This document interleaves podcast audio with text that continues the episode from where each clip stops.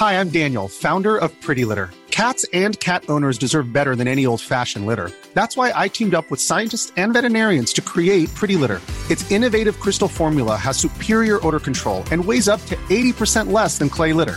Pretty Litter even monitors health by changing colors to help detect early signs of potential illness. It's the world's smartest kitty litter. Go to prettylitter.com and use code ACAST for 20% off your first order and a free cat toy. Terms and conditions apply. See site for details.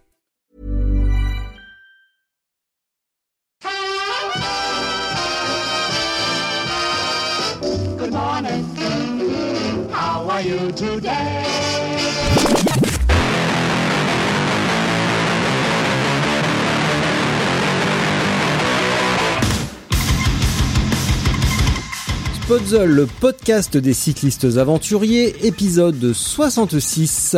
Ici Richard Delhomme. Dans cet épisode, je discute avec Fred Machabert, homme aux multiples casquettes comme vous allez l'entendre. Fred est également un jeune converti à l'ultra-distance avec plusieurs jolis challenges à son actif et encore plein d'idées. Sans plus attendre donc, Fred Machabert. Salut Fred. Hello, tu Ça va m'entends bien? Ouais. Bon, comment vas-tu? Ça va bien, ça va bien. Enfin, Tu- un peu. euh, euh, je, je sentais pas les pédales la semaine d'après. Là, je suis un peu petit petit coup de mou, mais rien de rien d'anormal. Ouais. J'ai juste eu euh, la- la- la- le début de ta phrase qui a été un petit peu mangé, donc vu la fin de ta phrase, ça veut dire j'en déduis que t'as un petit coup de mou et que tu t'es un peu cuit aujourd'hui. Ouais, le, la semaine euh, la semaine d'après, j'ai été roulé deux fois avec des sensations. euh, toute proportion gardée euh, pour mon niveau, hein, des sensations exceptionnelles. Mm. Là, euh, c'est un peu plus dur, mais je, je, je savais que ça allait se passer comme ça, donc euh, Oui. donc voilà. Quand on le sait, il y a aucun problème. hein. Ça, ça C'est passe. ça. ouais. Mais j'ai vu que ce matin, t'as fait, euh, t'étais, euh, t'étais dans l'eau ce matin. Ouais, ouais, j'ai été faire deux heures de paddle. Bah, Ouais. C'est excellent pour le gainage. C'est très bien. Et ah bah, euh, ouais, je, je suis même pendant le confinement, je m'étais dit, c'était un peu le confinement, c'était un peu comme les résolutions de Noël, quoi. Ouais, je vais Mm. faire du gainage, je vais faire plein de trucs et, et ça me fait tellement chier le gainage que je trouve ça tellement pas intéressant et, et donc du coup, euh, effectivement, c'est au-delà de la balade et du côté cool, c'est une manière ludique de faire du gainage, effectivement. Ah, c'est vrai que le gainage, c'est c'est pas marrant, mais les, les bénéfices quand on les ressent, quand on a l'occasion de les toucher du bout du doigt, les- du bout du doigt une fois de temps en temps, on se dit ouais, c'est c'est quand même super utile. Ah mais je, je ne doute absolument pas euh, de l'intérêt du gainage, hein. ça c'est même pas le débat, c'est c'est Oui, juste bien que- sûr. Mais c'est que c'est intangible, Euh, tu vois. Et sur la route, eh ben on les sent, on le sent pas vraiment le le, le bienfait en fait. C'est ça qui est un Mm, petit peu mm. difficile pour toi, je pense. C'est qu'on le euh, ressent ouais, pas. ouais. J'ai fait deux heures de balade ce matin sur l'eau, c'est la première fois que je faisais aussi long et puis euh, j'aurais pu faire trois heures ou quatre heures, je pense même. euh, c'était euh, pas de souci, j'avais un peu mal au bras, mais ouais, c'était. Je suis, euh, ouais, je suis euh, depuis quelques mois et il y a tellement à faire que, à tous les niveaux que ça vaut le coup. que t'arrives pas à tout faire. Bah justement, parce que là on a attaqué un petit peu sur les chapeaux de roue. Qui es-tu? Que fais-tu? Où es-tu? Et d'où viens-tu? Alors, euh, qui es-tu? Frédéric Machabert, 39 ans. Euh, dans la vie professionnelle, plusieurs vies. D'abord journaliste en presse quotidienne régionale.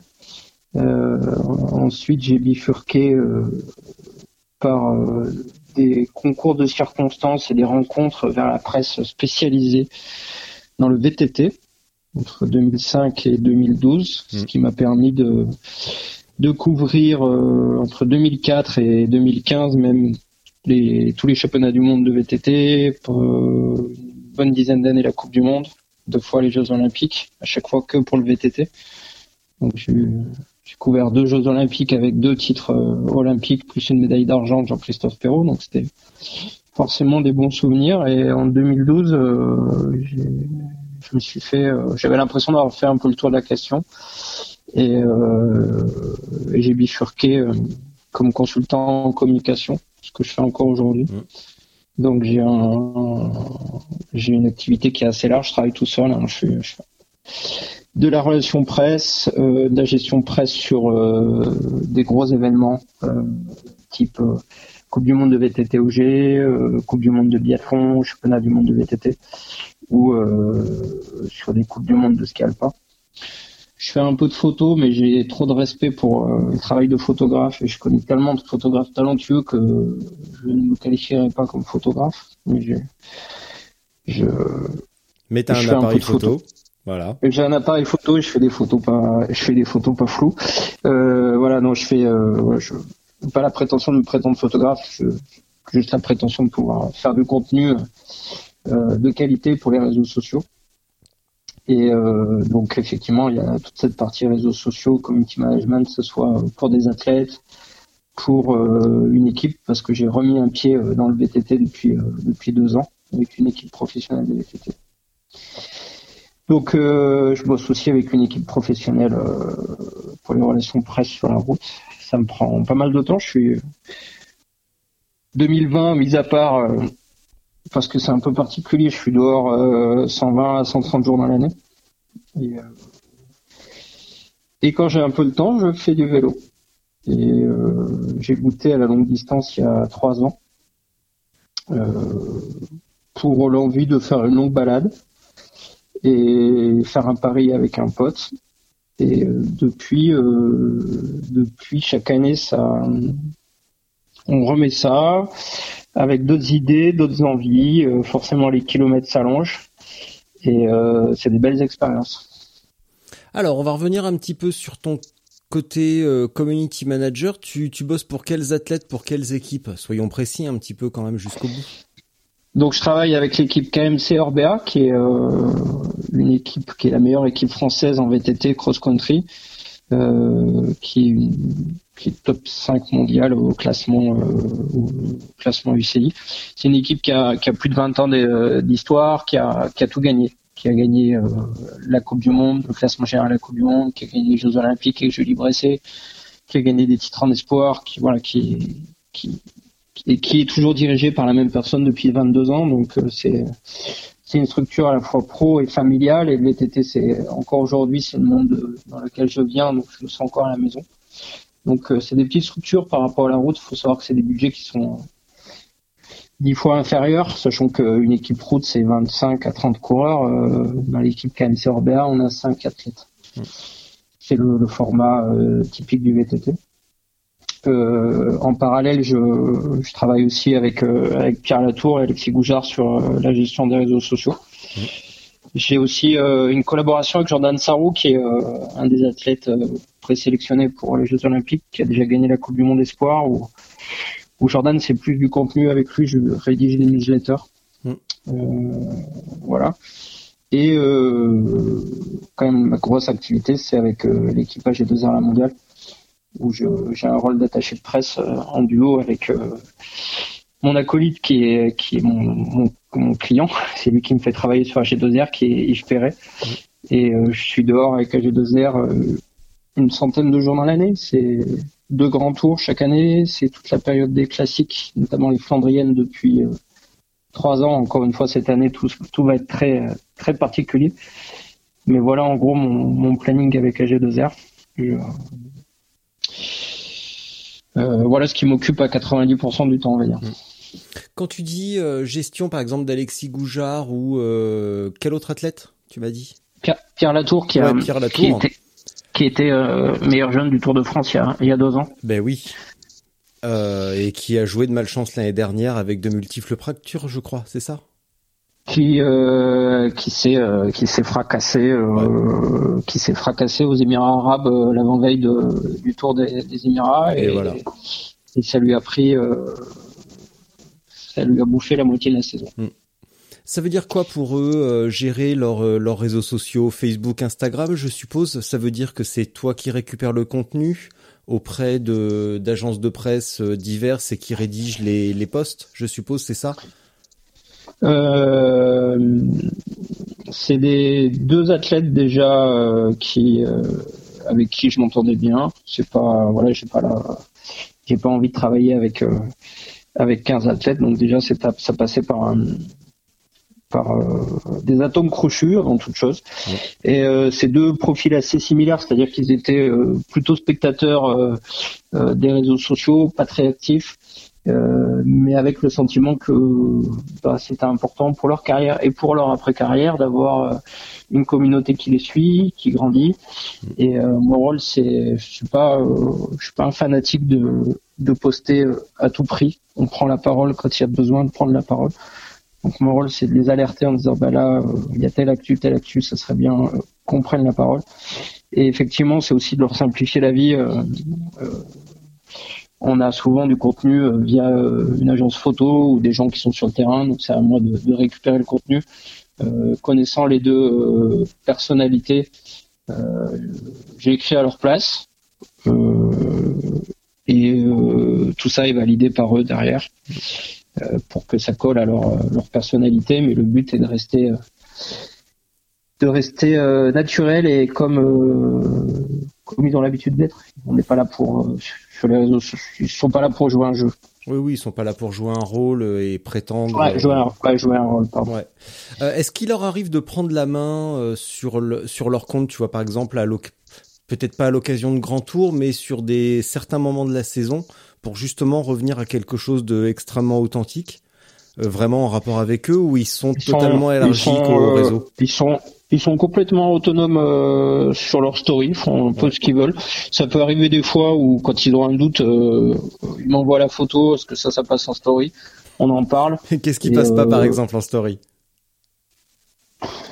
Ouais, j'ai pas d'exemple précis, mais par exemple, pas plus tard qu'hier, Alexis Goujard m'a envoyé une photo une photo sympa parce qu'il est actuellement en stage avec l'équipe une photo sympa il est en stage à Vaujany ouais. et en voyant la photo je lui ai trouvé la légende et ça lui allait bien et il a posté la légende avec euh, pour la story. Mais euh, j'essaye de, faire comprendre aux athlètes et généralement euh, ça se passe plutôt bien.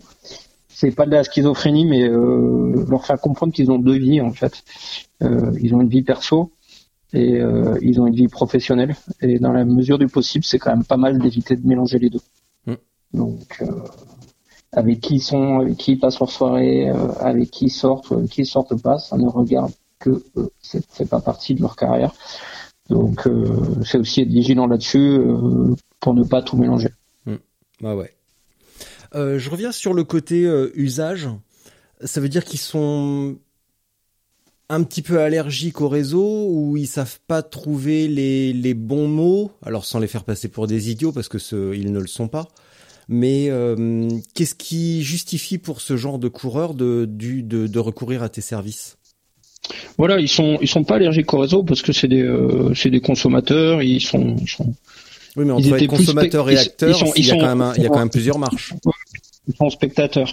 Mais voilà, je pense que c'est souvent euh, bah, aussi un grand tour, c'est c'est ouais c'est compliqué. Enfin, c'est compliqué. C'est voilà, il y a sur encore plus sur le Tour, mais que ce soit sur le Giro, la Vuelta, les, les coureurs n'ont pas forcément du temps à eux. Euh, tout est vraiment timé pendant la journée. Euh, pour souvent pour un, un départ d'étape à 13 h euh, les mecs peuvent être partis de l'hôtel à, à 9 h donc euh, le soir, il n'y a pas forcément une disponibilité mentale pour arriver à faire un poste. Des fois, il manque un peu d'idées. Donc euh, euh, mon rôle, c'est d'avoir un peu de recul sur ce qu'ils ont pu faire pendant la journée en disant bah tiens, voilà, ça, ça, serait peut-être pas mal qu'on en parle. Mais encore une fois, alors c'est peut-être mal, mais il n'y a pas de plan de com. ah non, je t'ai pas dit que c'était mal, hein, au contraire. Il y a... mais le, le but c'est d'être c'est d'être vigilant et d'être présent quand on quand il faut être présent voilà mm. et euh, et aussi euh, euh, mais généralement là aussi ça se passe bien c'est je je leur montrer que communiquer quand on gagne quand on lève les bras c'est facile il n'y a pas de souci là-dessus mais par contre il faut savoir aussi communiquer bah, quand ça va moins bien quand il y a eu un coup de mou quand il y a eu un abandon et et c'est humain, c'est pas grave, c'est que du vélo.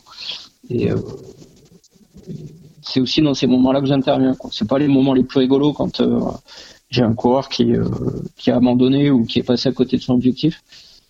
Mais on en discute, on dédramatise la chose et, derrière on communique sur les réseaux sociaux. Bah, surtout que la vie d'un coureur, enfin un coureur sur route pro UCI, c'est essentiellement fait de, enfin pas de pas d'échecs ou de défaites, mais euh, les victoires dans une saison où bah, il y en a finalement très peu par rapport aux moments difficiles.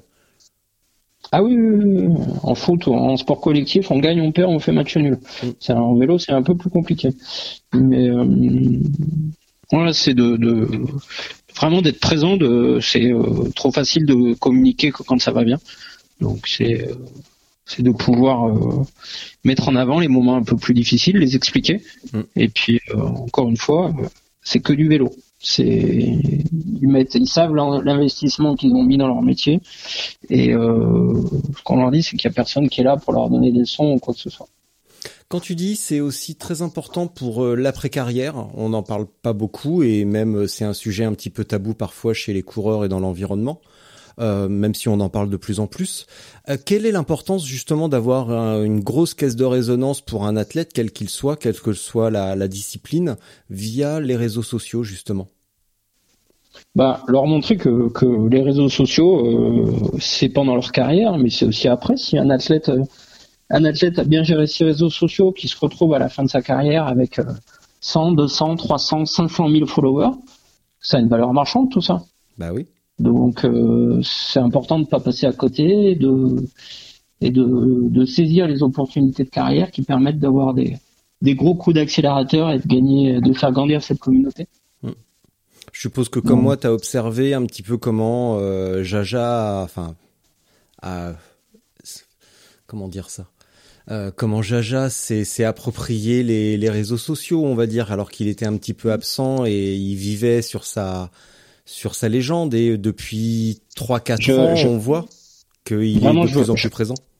Je veux pas dire de bêtises parce que c'est quelqu'un que je croise euh, de temps en temps sur les courses et que je connais pas personnellement, mm. mais je crois que c'est c'est pas lui qui les gère. Ah bah non, c'est pour ça que je te disais comment dire ça gentiment. C'est c'est mm. pas lui, mais n'empêche que ça illustre parfaitement ce que tu viens de dire, de capitaliser sur une image en plus hyper sympathique pour lui, parce qu'en plus il est super sympa euh, et de d'utiliser ça justement pour euh, pour monétiser bah au moins ce qui a été fait pendant euh, 15 ans sur un vélo. Oui, c'est quand même super utile. Donc lui, il fait partie de cette génération qui a pas connu les réseaux sociaux pendant sa carrière. Donc euh, maintenant qu'il il a une exposition, euh, il a une fenêtre médiatique chaque année bah, sur le Tour, parce que le Tour c'est 50% de la saison voire plus et puis le reste, il a tout à fait raison d'en profiter. Et puis même il a des partenaires, c'est un, pas dire que c'est encore un sportif de haut niveau, mais pas loin quand même, parce qu'il a quand même un niveau de performance très élevé. ça, permet aussi d'avoir une autre discussion avec ses partenaires. Mm. Oui, parce que finalement, de cette époque-là, euh, il n'y a pas non plus euh, moult coureurs qui sont encore actifs et qui sont encore, entre guillemets, affûtés. Euh, il y en a beaucoup qui ont plutôt plus ou moins arrêté et qui, bah, qui font tout autre chose. Hein. Je pense à, Christophe Moreau, il est dans la vidéo, je crois, vers Besançon, ou je ne sais où il a une boîte de communication vidéo et euh, bah, ils font tout autre chose. Donc euh, c'est des, mecs comme ça, il y en a pas non plus beaucoup. Performance sur le vélo à ce niveau-là et euh, qui ont une, une présence digitale comme ça, je vois personne. Hmm. J'ai pas de, j'ai pas d'exemple concret. j'ai pas d'exemple concret. Bon après il y a toujours l'exemple de Erwan Manteour qui est devenu super actif à la télé après sa carrière, mais ça c'est un petit peu différent. Mmh. Oui, c'est un autre, c'est un autre, sur un autre domaine. Oui, c'est un autre, mais n'empêche que par contre, j'admire vraiment euh, sa démarche et tout ce qu'il a réalisé depuis. Parce qu'autant comme coureur, bon, il y avait un moteur, mais on peut pas dire que ça a été euh, qui a eu un, énorme palmarès. Mais par contre, ce qu'il a réalisé après avec FitNext, c'est vraiment super super bien, je trouve. Mmh. Avec euh, comment il s'appelle, l'ex-champion de France de la caisse d'épargne. Euh, Ouais, Florent Brard, ouais. C'est vraiment mm. bien ce qu'ils ont réalisé ensemble. C'est euh, c'est vraiment super. Avec Jordan avec Jordan Sarou, tu fais quoi? Euh, On envoie des newsletters. Euh, il a une base de données. on envoie qui aux partenaires, un peu de la presse locale.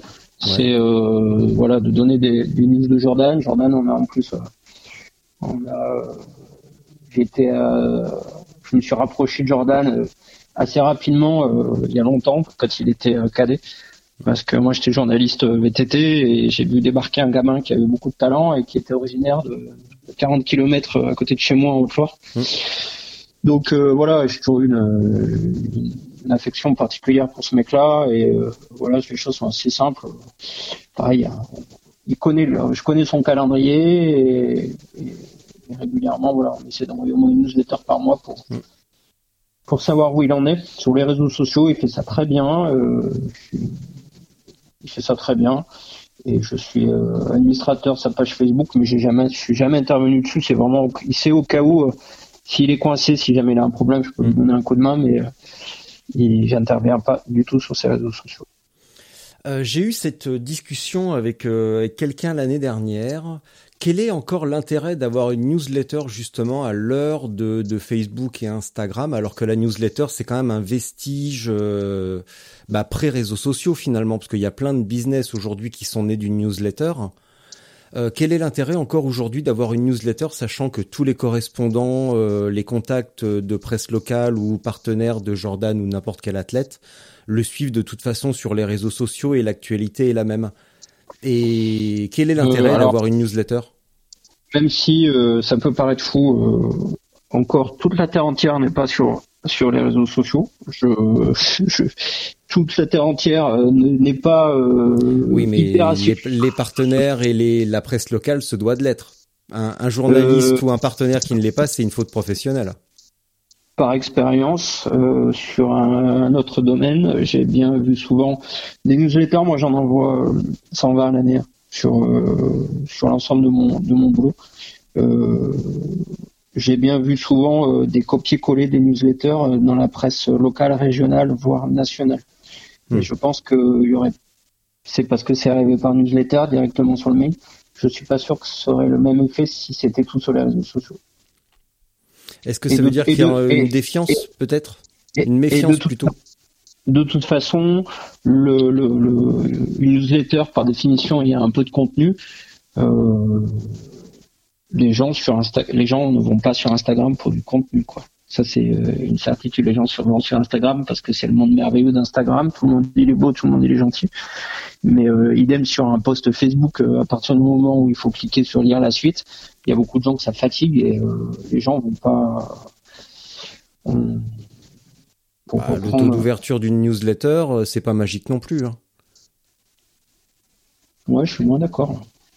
Enfin, en tout cas, euh, sur moi, sur mes domaines d'activité, ouais, non, le, ce, qui, ce qui veut dire en conclusion qu'il vaut mieux multiplier les canaux pour être sûr d'atteindre la cible.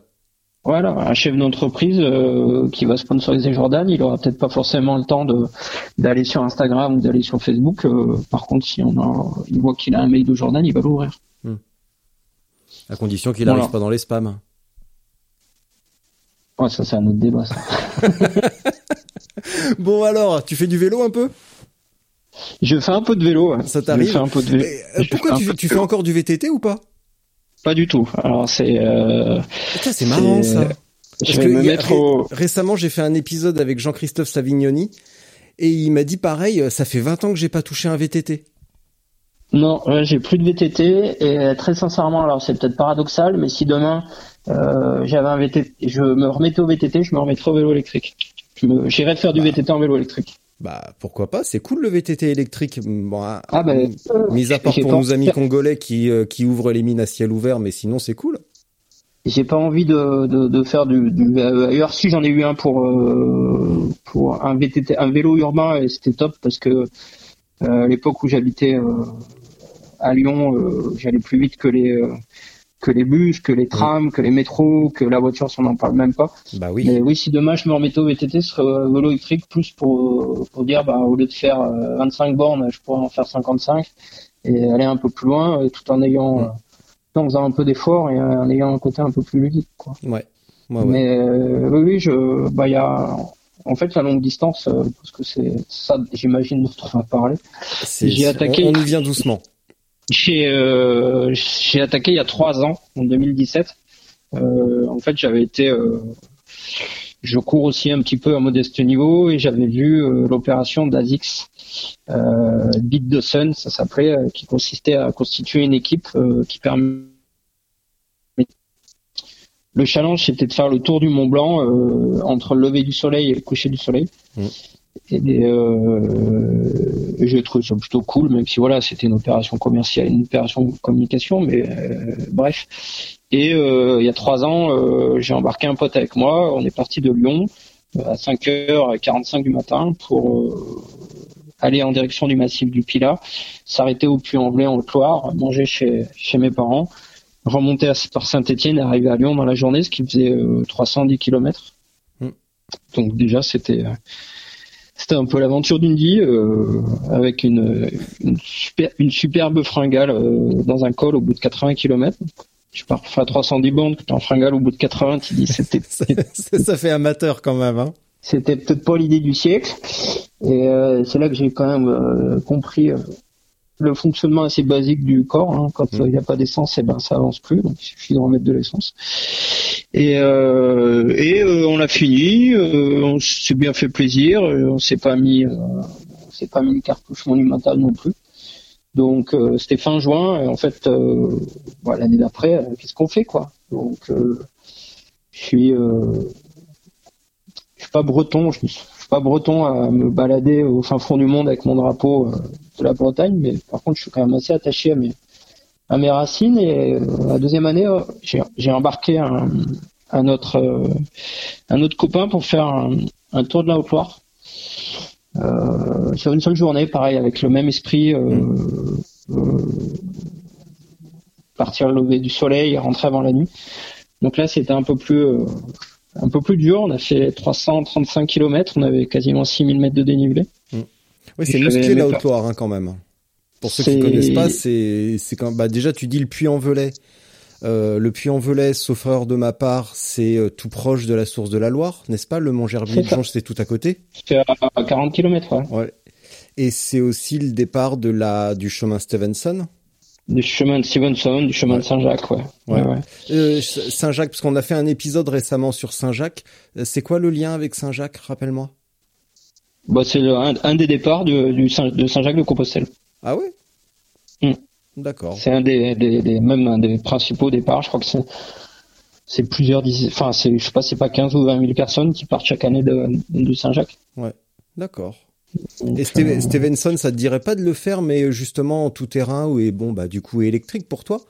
Euh, ça je peut me être demande sympa. si, je me demande si ça passe en gravel ou pas. Si ça passe en gravel, ça me plairait bien de le faire en gravel peut-être. Euh, bah, il faudrait que je regarde parce que j'ai le petit j'ai le petit bouquin euh, de rando pédestre. Euh, gravel je doute parce que ça m'a l'air quand même assez euh, caillouteux si on peut si on peut mmh. dire. Je pense que l'option VTT serait plus serait plus raisonnable je pense. Mais oui, ça fait je pense que c'est un bel itinéraire que je connais pas mmh. mais bah, ça peut être un truc à organiser ensemble parce que j'y pense énormément pour l'automne. Donc mmh, l'aller-retour sur trois jours il y a un trail qui est organisé chaque année depuis quelques quelques temps là sur sur sur cet itinéraire. Ouais. Et euh, ouais, sur le tour de la Haute-Loire, je pourrais pas dire le, moment le plus difficile, mais au bout de 50 bornes, on avait déjà 1000 mètres de dénivelé en fait. Bah oui. Que jamais vraiment plat. Et, le revêtement est euh, un peu rugueux en plus. Très rugueux. en 2018, à G2R était mis en stage euh, au Chambon-sur-Lignon pour préparer le tour. Et euh, oui, il y avait des coureurs qui avaient, qui avaient trouvé ça très dur, quoi. Qui avaient trouvé ça très très dur. Donc euh, le tour de la Haute-Loire a été réglé dans la journée. Euh, mes parents nous avaient fait un peu d'assistance pour qu'on puisse avoir des repas un peu solides. Et puis et puis voilà, je suis pas dans la surenchère. On s'est dit bon bah maintenant ça, maintenant que le truc est fait, qu'est-ce qu'on fait quoi et, et je passe beaucoup de temps. J'ai découvert il y a quelques mois, enfin ça date un peu maintenant, le planificateur d'itinéraire sur, sur Strava. Et je passe beaucoup de temps à tracer des parcours sur Strava. Mmh. Euh, On en parle pas beaucoup de celui-là. On parle beaucoup de je... mais je préfère celui de Strava. Et en plus là maintenant il a encore il a, il a évolué, il est encore il est encore plus précis. Ouais. Euh, parce que j'ai eu des fois des surprises en traçant sur Strava. Et, euh, la première fois que j'ai tracé un parcours sur Strava, euh, j'ai fait 265 euh, bornes tout seul. Et avec très peu de points. Et je me suis rendu compte que m'emmenait par défaut par des petites routes de cyclistes donc c'était c'était plutôt agréable. Et et donc j'ai tracé j'ai cherché quoi faire. Au début j'ai j'ai fait un tour j'avais fait une boucle en prenant les quatre départements de l'Auvergne. Et puis à un moment à regret, je me suis dit ben l'Auvergne en tant que tel n'existe plus donc euh, et eh oui. Donc je me suis mis à plancher sur une traversée Auvergne-Rhône-Alpes. Donc ça a donné lieu à euh, beaucoup de parcours différents, mais euh, euh, la version, la première, enfin la première version finale, si on peut dire, faisait 610 km. Et on a décidé de se lancer là-dessus en juillet 2019. Le 1er juillet 2019. Et on s'est, on s'est bien planté. On l'a bien cherché. Donc, ça veut dire quoi Ça veut dire, tu, vous vous êtes planté à quel niveau ça veut dire qu'on était deux. Euh, j'avais embarqué un pote euh, aussi con que moi euh, là-dedans, qui a une grosse expérience de la longue distance à pied parce qu'il avait bouclé un temps très très honorable la diagonale des fous. Et il se trouve qu'il est il est vacataire comme moi pour un G2R. Donc on avait passé tout le mois de mai 2019 sur le Giro, ce qui veut dire trois semaines et demie avec à peu près 0 km de vélo. Donc on a repris le vélo euh, en rentrant fin mai début juin. On avait roulé mais pas suffisamment et euh, le boulot a fait que euh, juste avant notre trip, c'est-à-dire du mercredi au dimanche soir, on était tous les deux au championnat de France de cyclisme sur route à côté de Nantes. Et la veille à 19h, on était encore à Nantes et on est rentré en voiture jusqu'à Lyon et Grenoble jusqu'à 1h du matin. clairement, on a pris le départ le lundi après-midi à 17h en étant tous les deux cramés.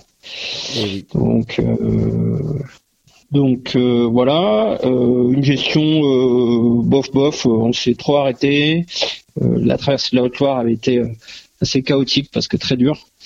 et au final, on avait stoppé, on avait stoppé à 450 km à peu près sur les rives du lac du Bourget euh, pour plein de raisons parce que Antoine était mon pote était euh, était râpé je voyais bien que si on continuait il fallait on allait se ranquiller une nuit moi euh, sans trouver d'excuses le lendemain à 7 heures du matin j'étais dans le train pour repartir sur une coupe du monde de VTT donc on a on a arrêté là et en fait une fois récupéré je me suis dit mais on a abordé ça comme des cons c'est possible quoi. C'est vraiment possible.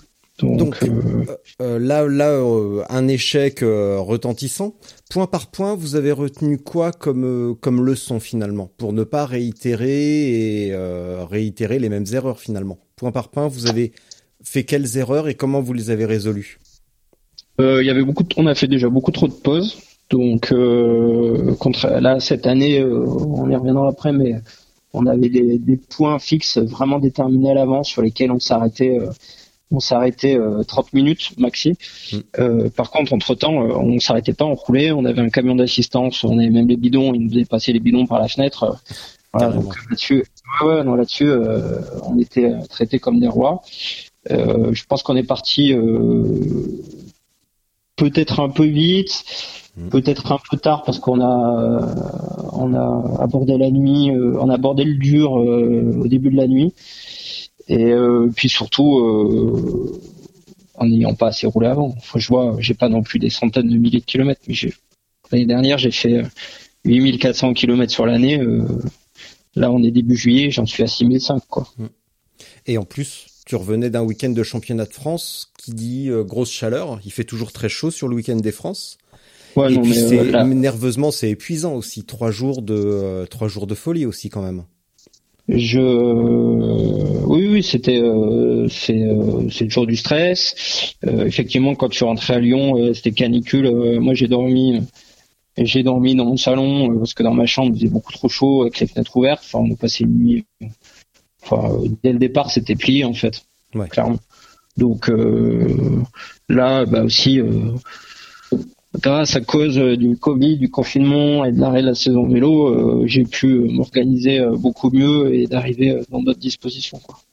Donc, l'édition 2020, comment s'est-elle déroulée?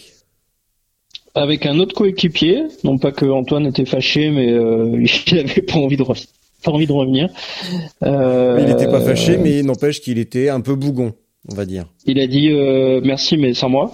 Euh, non non non, il voilà, il était content qu'on le refasse, mais voilà, il, lui s'est pas fait plaisir quoi. Il avait fait une pause pendant la nuit. bref. D'ailleurs, je refais un trip bientôt avec lui. Et j'avais, je suis parti avec quelqu'un qui, qui est originaire de la Haute-Loire comme moi, qui s'appelle Laurent Charbonnier, qui a, qui a une grosse, avec qui j'avais fait le tour de la Haute-Loire et qui a une grosse expérience des épreuves longue distance, type 24 heures, flash vélocio. Pour ceux qui connaissent pas, c'est des épreuves cyclo, ils sont cinq, je crois. Mm. Ils roulent pendant 24 heures. Euh, voilà, sur toute la logistique, euh, ça a été confié à Laurent. Euh, il a retracé le parcours pour la planir un peu autant que faire se peut. Et c'est lui qui a récupéré deux assistants qui étaient des jeunes retraités passionnés de vélo et qui ont été exceptionnels. On a décalé l'heure de départ pour un départ à 11h du matin. Mm.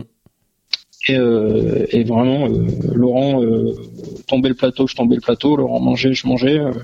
je, il me disait, j'écoutais quoi.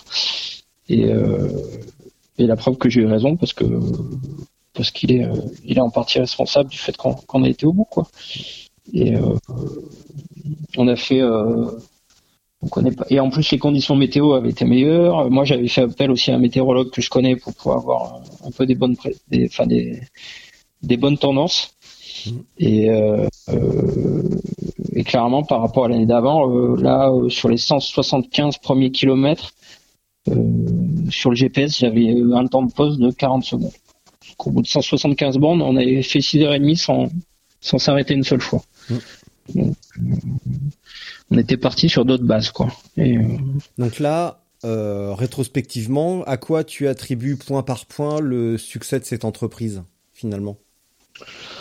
Euh, je pense que je me suis mis quand même une bonne une bonne dose la semaine d'avant tout seul euh, parce que j'avais euh, j'avais besoin je savais que je, voilà je, suis pas du tout entraîneur et je suis très loin d'avoir la quelconque compétence mais le seul truc de base que je sais c'est que quand on se met une énorme charge à l'entraînement suivi d'une période de repos généralement c'est plutôt efficace donc la semaine d'avant, je suis parti euh, quatre jours en vélo, tout seul, avec mes sacoches, euh, une sacoche sous le guidon, une sacoche sous la selle. Mm. Et euh, je suis parti à Lyon, je suis revenu à Lyon. J'avais imaginé un tour qui me permettrait de ne pas avoir d'hôtel. En fait, c'était, j'avais imaginé ce tour à la fin du confinement, ne sachant pas quand les hôtels allaient rouvrir. Et ce tour-là me permettait de dormir, de partir de Lyon, de dormir le premier soir chez mes parents, de dormir le deuxième soir euh, chez Pierre Latour à Romans-sur-Isère, le troisième soir chez une amie, euh, chez un couple d'amis euh, au-dessus de Grenoble dans le massif de Beldon. Mmh. Donc j'étais j'étais tranquille sur l'hôtel et j'ai fait 690 bornes en, en 4 jours avec 10 000 mètres de dénivelé, avec des conditions bien dégueulasses pour un mois de juin. Et, je pense que ça m'a vraiment fait du bien, mmh. clairement. Voilà, j'ai fait 28 heures de vélo en 4 jours. Je suis pas sûr que ça m'était déjà arrivé en fait. Et, après euh, sur le sur la gestion de ton allure, bon, euh, tu l'as dit, vous aviez un camion, donc sur la gestion de l'hydratation et de l'alimentation, c'était beaucoup plus facile. Mais gestion de l'allure, gestion des temps de repos? Euh, Laurent avait déterminé lui les, les, les pauses, il s'était calé en fait sur ce qu'il faisait habituellement sur sur les flèches vélociaux.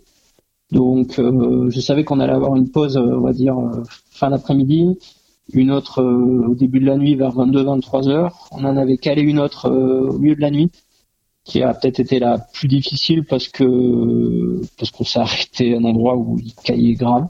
Moi j'étais avec la veste, si j'avais pu mettre le bonnet, j'aurais mis le bonnet. Mmh. Et une autre pause au petit matin vers 8-9 heures.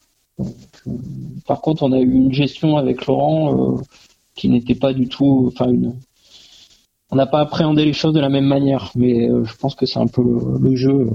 Clairement, Laurent a été euh, a été bien pendant 175 bornes. Et euh, derrière, il a eu des grosses douleurs d'estomac. Moi, je l'ai vu, je me suis dit, il va bâcher. Mmh. Et il a jamais bâché. Il a jamais été bien après. Donc ça veut dire que du kilomètre 500, 175 jusqu'au kilomètre 585, il n'a jamais été bien. Il a fait 400 kilomètres. Euh, en se battant comme un fou et il a été au bout. Mais euh, clairement, moi, je me suis demandé si j'allais pas être tout seul au bout de 175 bon. Et, euh, et moi, contrairement à lui, je, encore aujourd'hui, je l'explique pas. J'ai été besogneux pendant 6h30. Et quand je suis reparti de la pause, euh, c'était complètement différent. Allô, allô. Mais je t'écoute, je t'écoute Oui, parce ah, que oui, il y a oui, parfois pardon. certaines choses qui sont inexplicables. Et oui, oui, j'étais, euh, j'ai même plein de fois euh, dans ma tête, plein de fois, je me suis dit mais faut, faut, faut que je me calme parce que ça va me péter à la gueule, clairement. J'ai eu, euh, ouais, j'ai eu un à partir du 175e, j'ai eu un coup de moins bien dans la descente vers Chambéry vers 4 heures du matin parce que je m'endormais sur le vélo. Et euh, ces signes-là, je les ai connus, euh, donc je savais ce qui était en train de m'arriver. Je me suis arrêté, euh, j'y ai remédié tout de suite. Après, ça allait mieux. Alors On tu, pas dormi, tu y as remédié en faisant quoi? Alors j'avais j'avais tenté une expérience, c'était pas une grande expérience, mais j'avais quand même tenté. Je suis un consommateur de café, euh, de, de 30 cafés par semaine, euh, trois semaines à trois semaines un mois avant. Je suis passé à deux ou à trois par semaine. Donc je buvais plus de café et, euh, et j'avais des gels de caféine. Et, euh, et à 4 heures du matin, je me suis arrêté, j'ai mangé un peu, j'ai pris un gel de caféine. Et, euh, et c'était reparti jusqu'à 9h du matin. T'as pas dormi pendant une semaine après. Euh, non, après ça, non, allait parce que quand on dort pas, d'un- ouais, je, je suis pas un gros dormeur, mais euh, par contre, ouais, le, on- le soir d'après, j'ai dormi, euh, j'ai dormi, euh, j'ai dormi 7 heures. J'ai pas beaucoup dormi, mais j'ai dormi. moi. Donc euh, oui, le, le, le- le- la privation de café euh, trois, quatre semaines avant et, et dessus un gel de caféine, ça m'a fait du bien.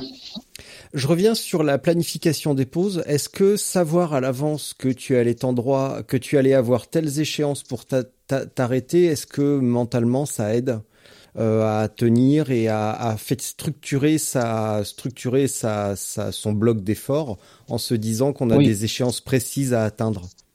Oui, oui, oui. oui. Moi, je, voilà, je suis un, je suis un modeste euh, trailer. euh, j'ai fait un peu de longue distance, euh, vraiment, euh, pas jamais plus de 80 km, mais ce que j'ai toujours fait en trail, euh, avec euh, juste l'ambition, c'était d'aller au bout et de finir ma course. J'ai toujours découpé les courses, une course de, comme le, festival des Templiers qui fait 78 bornes. Je partais pour 23 km parce que le ravito était au, premier ravito était au bout de 23 km.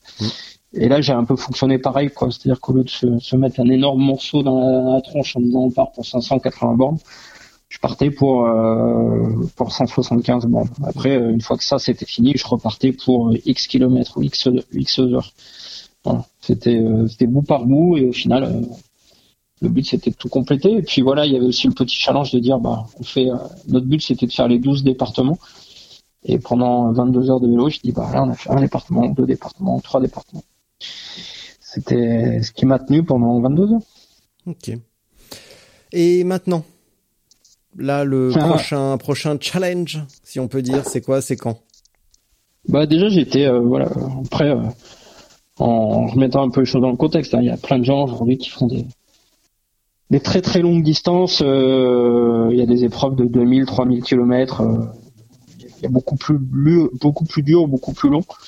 Euh, la question que je me pose aujourd'hui, que j'aime, là où j'aimerais aller, c'est euh, c'est euh, refaire long, mais en en totale autonomie Mhm. parce que voilà c'est là c'est presque facile entre guillemets quand on sait que euh, bah à la pause on va, on a tout dans le camion ah bah je veux ci je veux ça euh, donc euh, c'est quand même le luxe donc essayer de se mettre un peu plus en danger entre guillemets sur sur des épreuves de sur des, des distances de 5 600 km en autonomie en ayant tout sur nous et puis en étant soumis à, aux boulangeries qu'on peut trouver sur la route Mhm.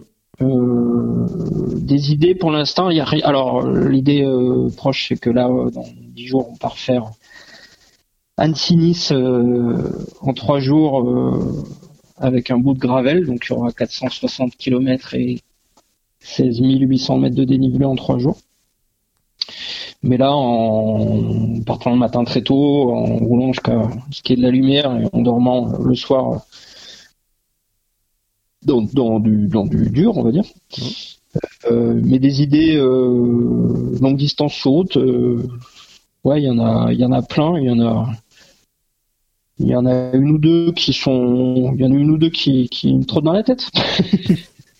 Comme quoi Bah, bah, vas-y, euh, tu peux pas dire euh, oui, je vais j'ai j'ai ça comme idée et puis rien dire derrière. c'est plus, euh, encore une fois, c'est plus, euh, bah, on prend cinq minutes, on trace sur ce travail, on se dit, waouh, ça doit être top. Euh,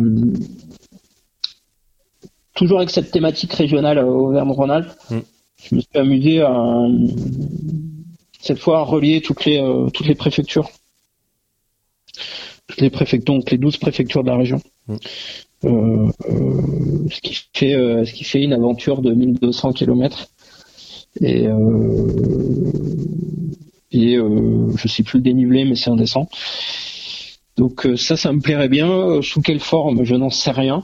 Mais en tout cas ça me plairait bien. Ma difficulté bon c'est pas très c'est pas grave. C'est que je suis quand même soumis aux saisons de vélo donc je peux pas faire ça n'importe quand n'importe quel moment. Ouais.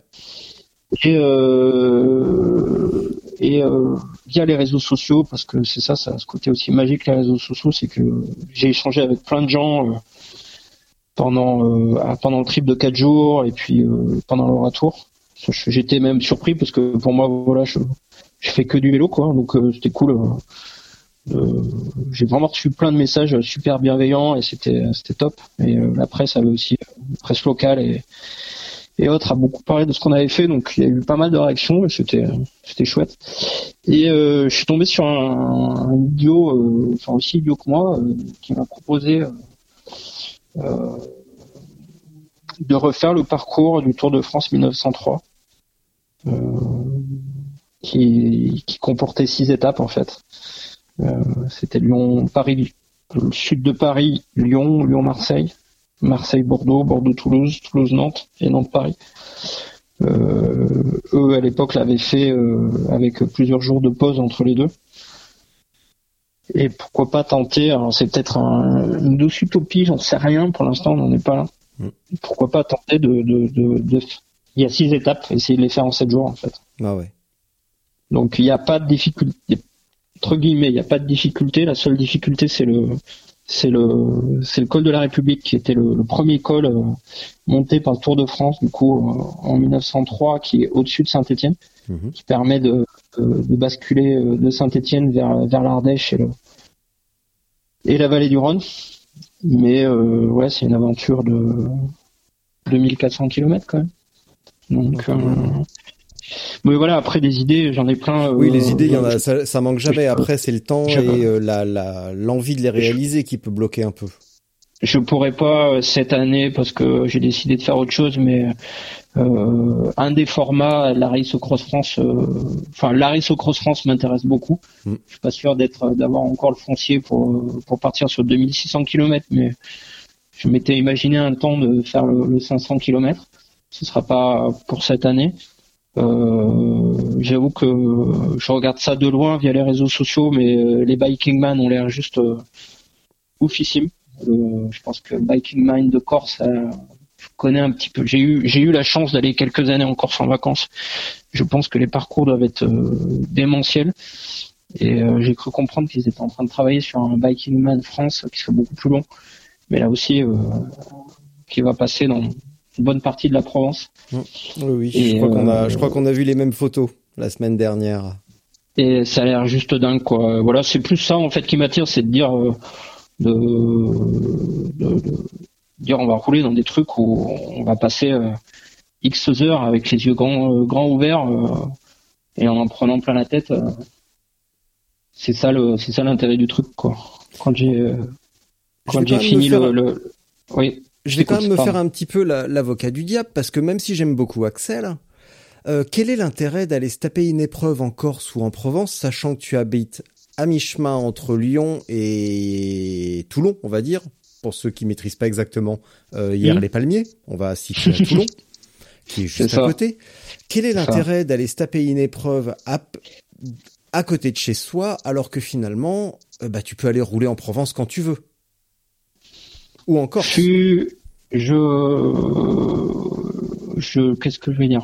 Je suis pas un Réfléchis, champion. réfléchis bien, Je- réfléchis bien. Non, mais euh, je, je, je m'interroge en fait. Je, je fais du vélo pour mon plaisir. Euh, je suis pas un champion. J'ai pas, je sais que j'ai, je cherche pas à l'être et je sais où est ma place.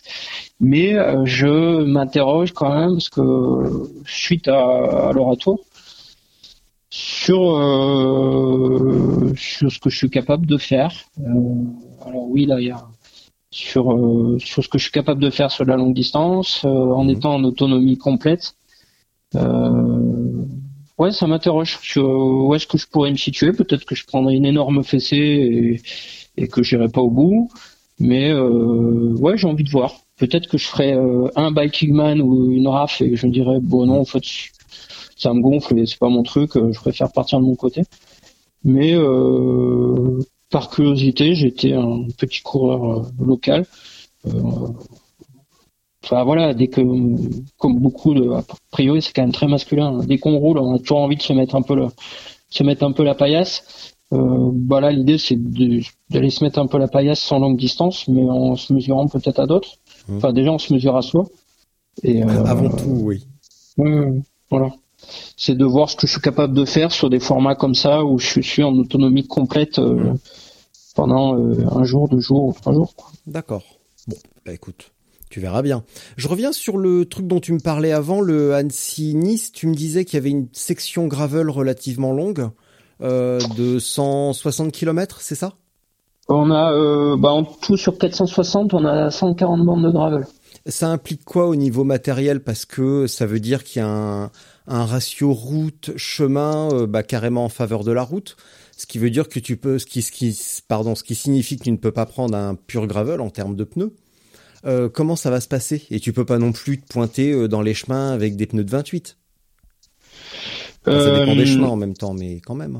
Là, très clairement, encore une fois, Scott a joué le jeu avec nous comme ils, comme ils le font depuis trois ans sur, sur mes aventures. Là, ils ont joué le jeu via leur deuxième marque Bergamo. Mm. Là, euh, je suis content d'y aller parce que je me dis encore une fois qu'on on va euh, en prendre plein les yeux, on va faire de la, haute montagne euh, dans des endroits un peu sauvages. Mais j'ai clairement l'impression d'être à l'arrache, mais alors à un niveau assez élevé. pour dire la vérité, on est mercredi, on passe dans une semaine, j'ai le vélo dans l'appart et j'ai pas encore roulé avec. Bravo. Donc ça veut dire que t'as pas l'intention d'aller au bout en fait, tu vas t'arrêter à Aix-les-bains. Euh, avec une tendinite à chaque jambe. Euh, je vais aller rouler là tout à l'heure, je vais aller faire un tour ce week-end, je vais, aller, je vais essayer d'aller faire deux fois deux heures histoire de prendre le vélo en main. Euh, on a euh, ce, ce, ce, trip fera l'objet d'un reportage dans, dans la presse magazine. Donc on aura un photographe qui sera en camion avec nous pour euh, pour nous suivre. Donc toutes les affaires, on n'aura pas de, de, de grosses sacoches quoi que ce soit. On sera quand même en mode euh, plutôt light. Mais euh, oui, je vais partir avec les pneus à crampons et je pense que je vais je vais rouler pas mal avec les pneus à crampons. Alors voir si, j'en mets une deuxième camionnette, oui, voilà. Si t'as une camionnette derrière, tu prends deux paires de roues. Ouais, si j'emmène, à voir si j'emmène, euh, si j'emmène euh, ma paire de, de routes euh, avec pour les journées, parce que je crois qu'il y a une journée complète, c'est le jeudi, le mercredi on a du gravel, le jeudi on a quasiment que de la route et le vendredi on aura pas mal de gravel. Mm. Donc à voir si j'emmène une deuxième paire de roues, je vais voir, mais ouais, je suis un peu, je suis un peu à l'arrache, quoi, j'avoue. Et au niveau gravel, t'en es où? C'est bon, je j'ai une petite idée. T'es un peu à l'arrache aussi ou tu euh, C'est-à-dire Bah tu en termes de matériel, de ce qui t'attend sur le terrain, même si tu viens du VTT, euh, est-ce que c'est complètement nouveau pour toi? Euh, Non non, bah après, j'ai une, vision. Peut-être que ma vision va changer après trois jours de, trip, mais pour moi, le gravel, c'est c'est du chemin large. C'est peut-être très con, hein, mais euh, quand je vois des fois où les mecs s'aventurent en gravel, j'ai du mal à comprendre. Pour moi, le gravel, c'est un chemin très large où on roule en VTT, on roule en, en 4x4 dessus, quoi. Voilà. Donc euh, après, c'est du VTT. Enfin, euh, on pourra en discuter longuement, euh, mais je suis pas entièrement d'accord avec toi. Je donc je pars, je pars confiant. En fait, j'ai pas mal changé d'avis sur le gravel en quelques années. Hmm. Clairement. Alors, t'es passé de quel avis à quel avis? Au début à ne pas comprendre, c'est-à-dire euh, j'ai un peu voyagé, mais pas non plus sur le tour de la Terre, mais effectivement j'ai vu des pays avec des routes secondaires. Euh, j'ai été en, pour la première fois en Nouvelle-Zélande en 2006, où j'ai vu des routes secondaires en, Nouvelle-Zélande qui n'étaient pas goudronnées. Donc je me disais, bah, effectivement pour ces pays-là, euh, oui, ok. Mais quand le phénomène gravel est apparu en France, je me dis, ouais, je vois bien, mais on roule où avec? Et plus ça va, et plus je me dis, ah ouais, en fait, pourquoi pas Clairement, bah là, j'ai j'ai suivi ma copine dans le Var, donc hier, proche de Toulon. Et là, oui, non, mais maintenant on peut dire hier, hein, c'est à côté, c'est bon. les gens regarderont sur une carte, puis je les encourage à aller là-bas en vacances, c'est super cool. Le de ce que j'ai pu voir sur la route, parce que pour l'instant je ne fais que de la route, j'ai l'impression que il y a des pistes partout. Bah, est-ce que tu as entendu parler du, du rock d'Azur? Oui, je pas, j'ai pas, j'ai pas, j'ai pas, j'ai pas, j'ai pas 78 ans, mais j'ai connu, j'ai connu tous les sites du Rock d'Azur. Eh ben, et il y a de la piste hein, sur la gravel rock. Bon, alors évidemment, des fois c'est un peu chaotique, faut pas avoir les genoux branlants, mais mais il y a de la piste quand même. Donc oui, le massif des morts, c'est super pisté quand même. Enfin, on est, on est, quand même à 80 km de, de Fréjus ici. Hein. Donc là, tous les, les, les cols que j'ai fait là par là, pour la, la grande partie, mmh. euh, en haut des cols, euh, ils se prolongent quasiment tous par des pistes de gravel. Euh, L'hiver, les cyclistes ici viennent rouler euh, beaucoup, et beaucoup la Londe les morts, plus la Londe que hier. C'est quand même le, repère des cyclistes au mois de février. La Londe, il y a un col que, que, il y a un col que les, cyclistes connaissent tous, s'appelle le col du Babaou. On est en haut du col du Babaou, on peut prolonger, on peut plonger par, par une piste, quoi. Donc c'est ça, c'est d'ouvrir le champ des possibles en disant bah, je vais monter le col sur la route et euh, ou je vais le monter par les chemins et je vais le redescendre par la route. Voilà, c'est ça qui m'intéresse sur le gravel, euh, c'est ce côté euh, un peu exploration entre guillemets parce que c'est pas non plus c'est pas non plus des trucs de fou, hein, mais c'est de, de, de, ouais d'ouvrir le champ des possibles et d'exploiter au mieux euh, le, le, le, relief et le terrain de jeu qu'on a ici quoi. Ouais. Alors le col du Babaou, c'est le col rêvé pour tous les cyclistes qui n'aiment pas monter parce qu'il est roulant, le parcours, je, crois, je crois me souvenir que le, le, revêtement est nickel. Le paysage est d'enfer. C'est, une merveille ce col. Non, c'est pas. Il y a, euh, il y a pour l'instant, euh, j'ai encore besoin d'explorer. Hein. Mais pour l'instant, euh, dans un rayon de 50 km, euh, j'ai jamais fait des chantiers. Hein. J'ai fait du dénivelé, mais c'est pas des trucs. Euh, non, non. Pour l'instant, je, sais qu'il en existe, que j'en ai pas fait encore. Mais même dans le Toulonnais, même si j'aime pas trop aller dans le Toulonnais, mm. il euh, y a des bosses, mais c'est pas des pourcentages démoniaques. Quoi. non, non, non, non, non. Non, mais par contre, ça roule, ça roule vite. j'ai vu quelques. on m'a fait passer récemment quelques activités Strava de mecs du coin euh, et ben pareil, faut quand même s'accrocher un petit peu. Ah ça oui, roule ça, super, ça, roule vite. Ouais. Ça, ça, roule vite et puis il y a quand même euh, bah, le il y a quand même des courses pro qui passent pas loin chaque chaque chaque bah début de saison donc euh, ouais clairement la dernière fois j'ai monté un, un mini col euh, derrière euh, derrière la Londe euh, j'étais, j'avais l'impression j'ai fait mon PR ce jour-là quand j'ai vu les temps sur Strava. Après, chacun son métier, hein, mais euh, oui, oui, il y en a qui roulent vite. Euh, ça m'est ah arrivé dans le col de, ça m'est arrivé dans le col de garde. Euh, il n'y a pas si longtemps que ça. Col de garde, c'est le, le, premier col avant de, avant d'enchaîner sur le Coudon, le Coudon qui est le, le point culminant des, des Monts Toulonnais. J'avais l'impression de monter pas si mal que ça, et je me suis fait ouvrir en deux par un mec du coin qui roulait 3 km plus vite que moi, quoi. Bah ouais, mais ça, les mecs du coin, ils connaissent. Euh. Non, mais je suis, en fait, en étant là, en étant là depuis six mois, je suis pas surpris. Moi, je roule beaucoup plus depuis que je suis ici. Bah, c'est vrai que le terrain s'y prête, c'est tellement plaisant. Euh, la Londe les Morts, puis oui, comme tu disais, c'est un repère. Euh. moi, j'y allais en vacances avec mes parents quand on est, quand j'étais jeune. C'était l'époque de Festina et on croisait, on croisait tous les Festina en février. C'était super plaisant. Je, je, roule ici en cours depuis le 14 février. Alors, c'est pas non plus la peine d'être vulgaire. hein Merci beaucoup. Euh, là où je faisais euh, 1h45, entre 1h30 et 2h euh, à Lyon, mm. euh, ici je fais sans peine 3 heures. Bah oui. Mais quand t'as quand t'as pas les pieds gelés et que tu te pelles pas les couilles, si on peut le dire vulgairement, pendant 3 heures, c'est tout de suite beaucoup plus plaisant d'aller rouler quand il fait bon. Ah bah, euh, je suis d'accord et ça m'a remis d'autant plus les idées en place et, euh, et euh, quand j'ai fait mon trip de 4 jours avant avant mon retour où j'ai passé un col à 1500 mètres d'altitude qui me permettait de, de quitter la Haute-Loire et de basculer sur l'Ardèche. J'ai passé un col, c'était deuxième semaine de juin, il faisait 5 degrés, voire moins, de la pluie, du brouillard et du vent. Quoi. Deuxième semaine de juin, ça, ça picote un peu. Ouais. Donc, il y a un truc dont on parle pas beaucoup, bon, qui est au cœur des conversations chez les pros, mais dont nous, modestes amateurs, on parle peu, c'est le poids. Est-ce que ton trip de 4 jours t'a permis d'éliminer un petit peu et à participer éventuellement à tes excellentes sensations euh, sur ton voyage? Alors, le poids, le poids du bonhomme Oui, bah oui, le poids du vélo. Attends, euh, les vélos sont déjà tellement géniaux actuellement que euh, puis tu vas gagner 400 grammes, c'est nul. Alors que sur un bonhomme, on gagne 5 kilos. Ouais, ouais, je j'essaye de, de comment dire? Je me prive de rien en fait. Si euh, je je suis pas gros, je suis pas affûté non plus.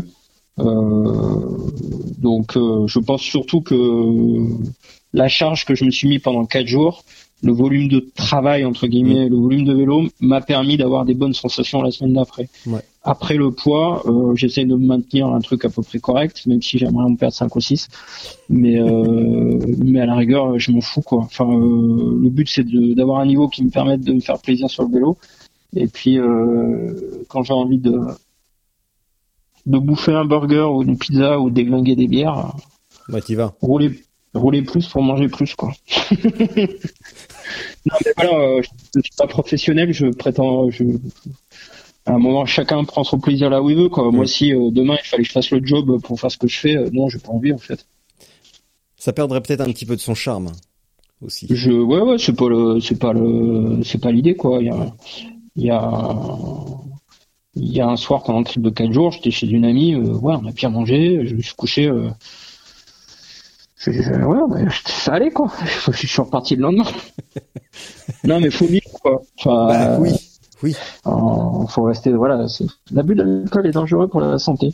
Mais euh, non, non, là-dessus, euh, je, je suis pas un modèle. Je suis pas un modèle. Donc j'aimerais faire 10 kilos de moins, ce qui me permettrait de rouler 3 km plus vite dans les bosses, hein, mais c'est pas toujours ce qu'on veut dans la vie, quoi. Est-ce que tu te sentirais, est-ce que tu serais vraiment mieux après t'être tapé euh, deux mois de régime à bouffer des carottes? Et puis est-ce que tu marcherais vraiment bien si tu perdais 10 kilos? Parce que des ah exemples de coureurs qui ont fait le métier et qui étaient collés à la route après avoir perdu 10 kilos, il y en a aussi. Ah non, mais là, clairement, en ce moment, je bouffe des salades parce que euh, il fait 1000 euh, degrés dans le Var, donc j'ai envie que de ça. Mais non, je peux pas. Je j'ai pas envie de me priver. C'est pas le but voilà, euh, sur le vélo, euh, même sur le vélo, je pense que j'ai deux trois notions euh, d'alimentation pour arriver à, remplir le moteur comme il faut, mais je pense que je serais, je serais hurlé des, des nutritionnistes quoi. Ils sont chiants eux aussi, ils ont toujours un truc à dire et c'est ce qu'ils proposent, c'est jamais marrant. Donc, je, je, je sur le vélo, j'adore bouffer des bonbons quoi. Ah, effectivement, ouais, c'est pas une bonne idée ça. C'est quand même du sucre méga rapide pendant 22 heures, je, je pendant 22, j'ai pas bouffé des bonbons pendant 22 heures, sinon, euh, sinon j'aurais, euh, j'aurais fini euh, raide dans un fossé. Mais non, ouais, au niveau de l'alimentation, voilà, j'ai des bases qui me permettent de, de, Puis je sais, en fait, à force de faire de la longue distance, à mon modeste niveau, je sais presque à la minute près quand est-ce que ça commence à tourner, que ça commence à pas aller. là, pour retour, à 40 km de l'arrivée, je commençais à lutter ah bah j'ai pas fait j'ai pas fait le malin en fait. Il faut surtout pas faire le malin. J'ai dit au camion de s'arrêter.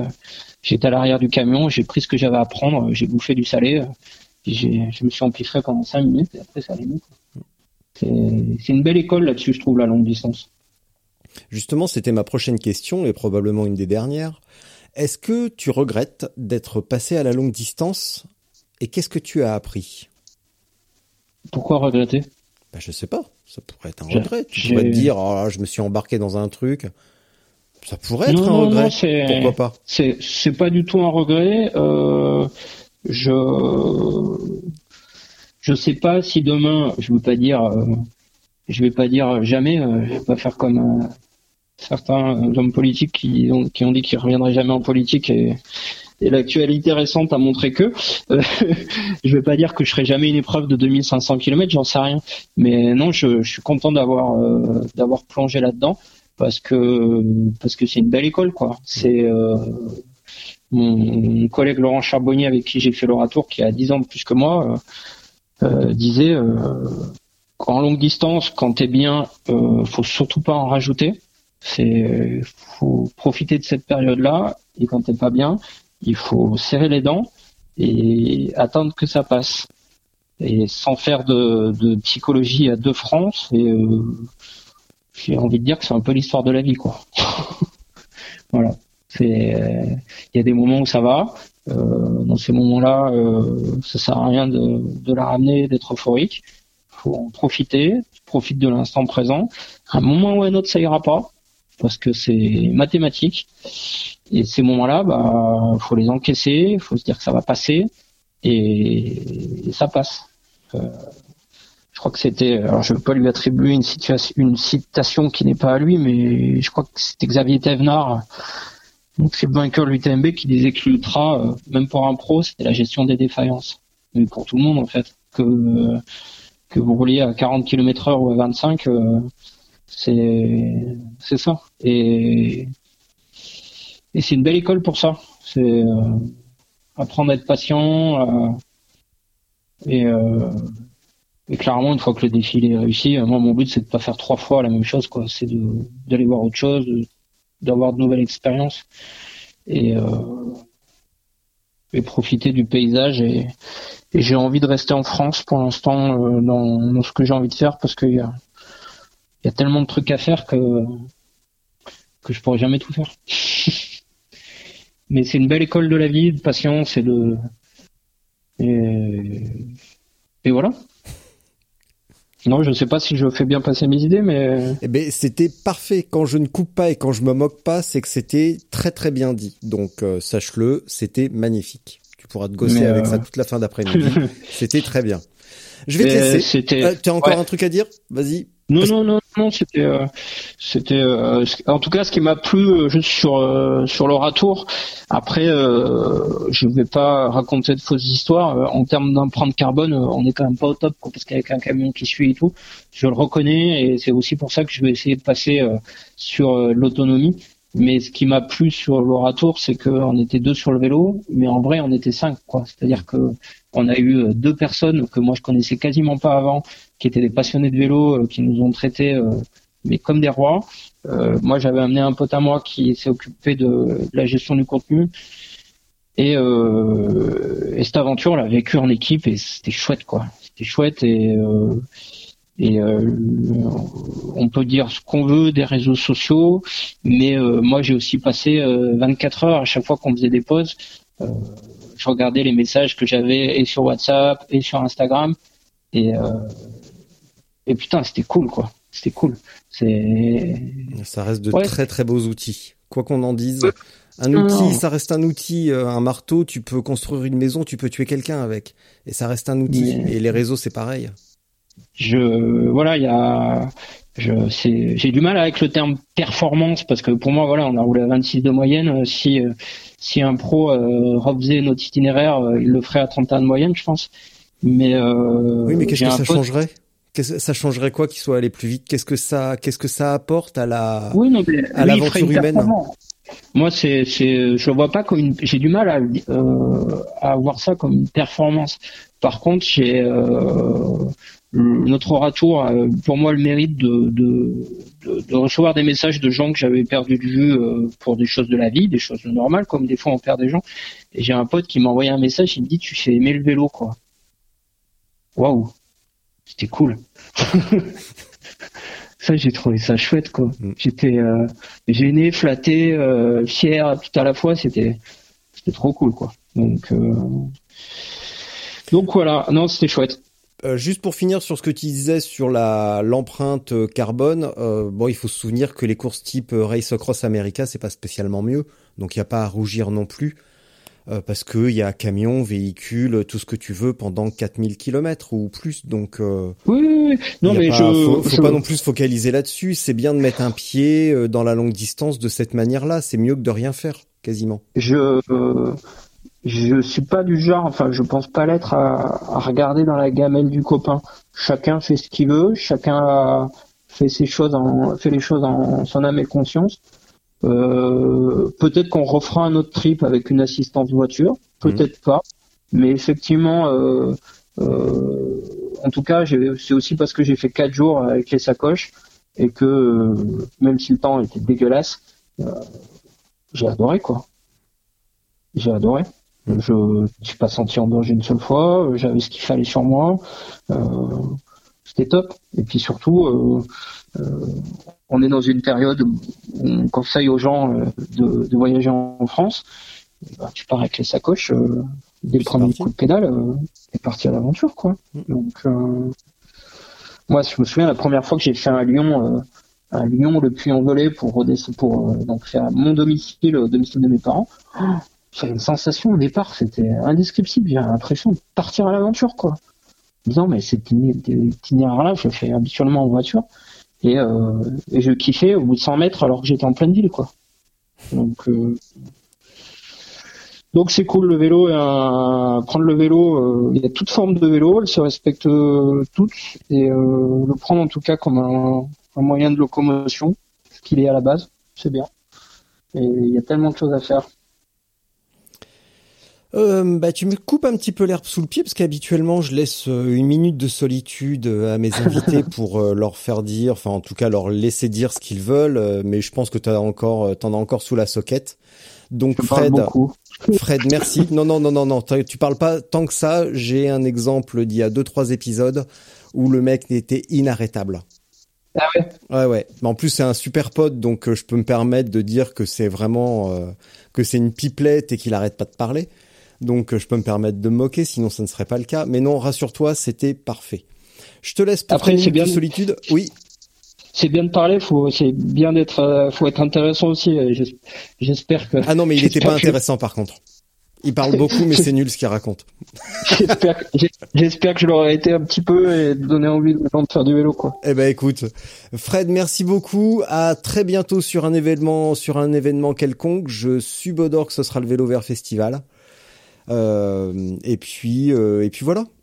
C'est quand le Vert Festival? C'est fin septembre ou alors le Rock d'Azur. Ça sera un des deux.